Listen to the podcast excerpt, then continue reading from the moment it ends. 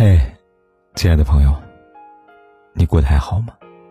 如果你想第一时间收听我的节目，并获得节目的完整文稿，你可以订阅我的微信公众号“凯子”，凯旋的凯，紫色的紫。每天晚上对你说晚安。早上看了一则新闻，心情久久不能平复。十月一号，在山东烟台某景区，一氢气球因为绳断裂失控飞向空中，气球上还有一名年轻妈妈和她三岁的孩子。最终，气球在上升过程中发生破裂，这对母子也从空中坠落到地面，最后死亡。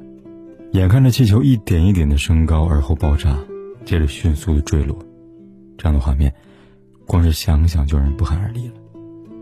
我无法想象这对母子在气球上。究竟经历怎样的绝望？事件报道之后，网上唏嘘一片。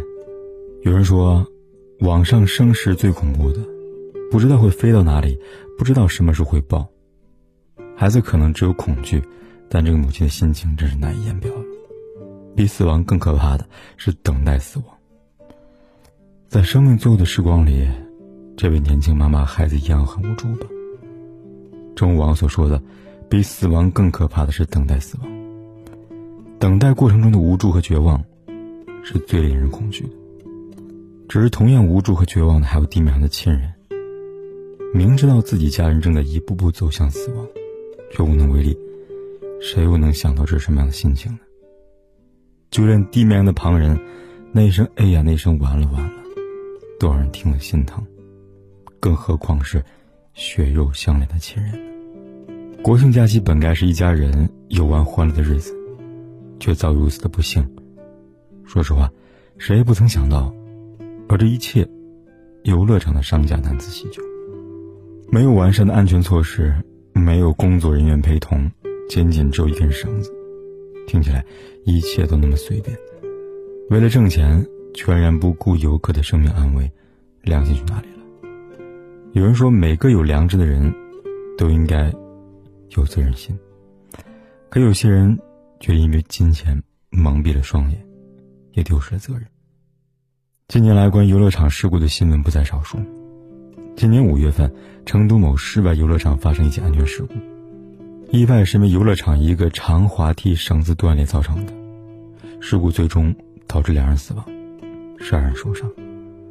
一五年六月份，一名小女孩子蹦床玩耍，突遇大风。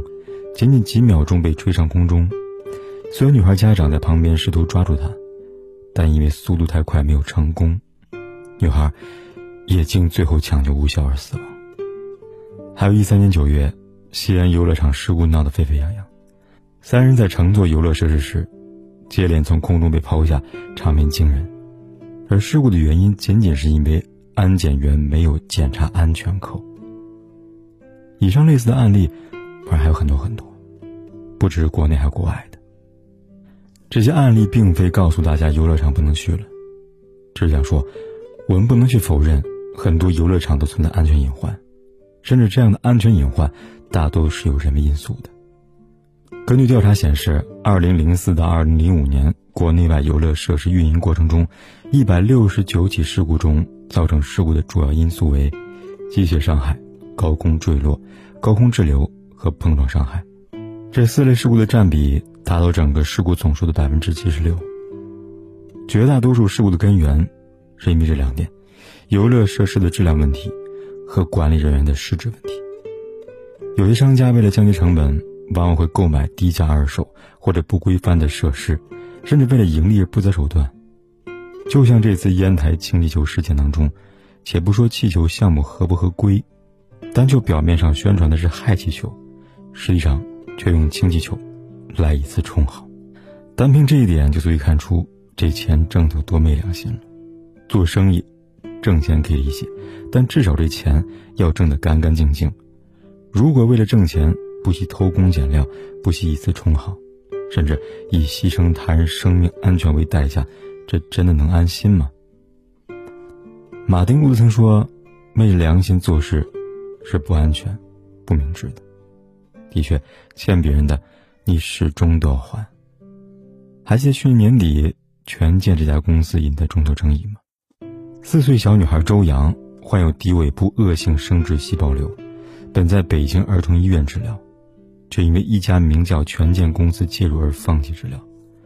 周洋父亲选择给女儿服用这家公司所谓的抗癌产品，最终导致病情恶化，并在八个月后痛苦离世。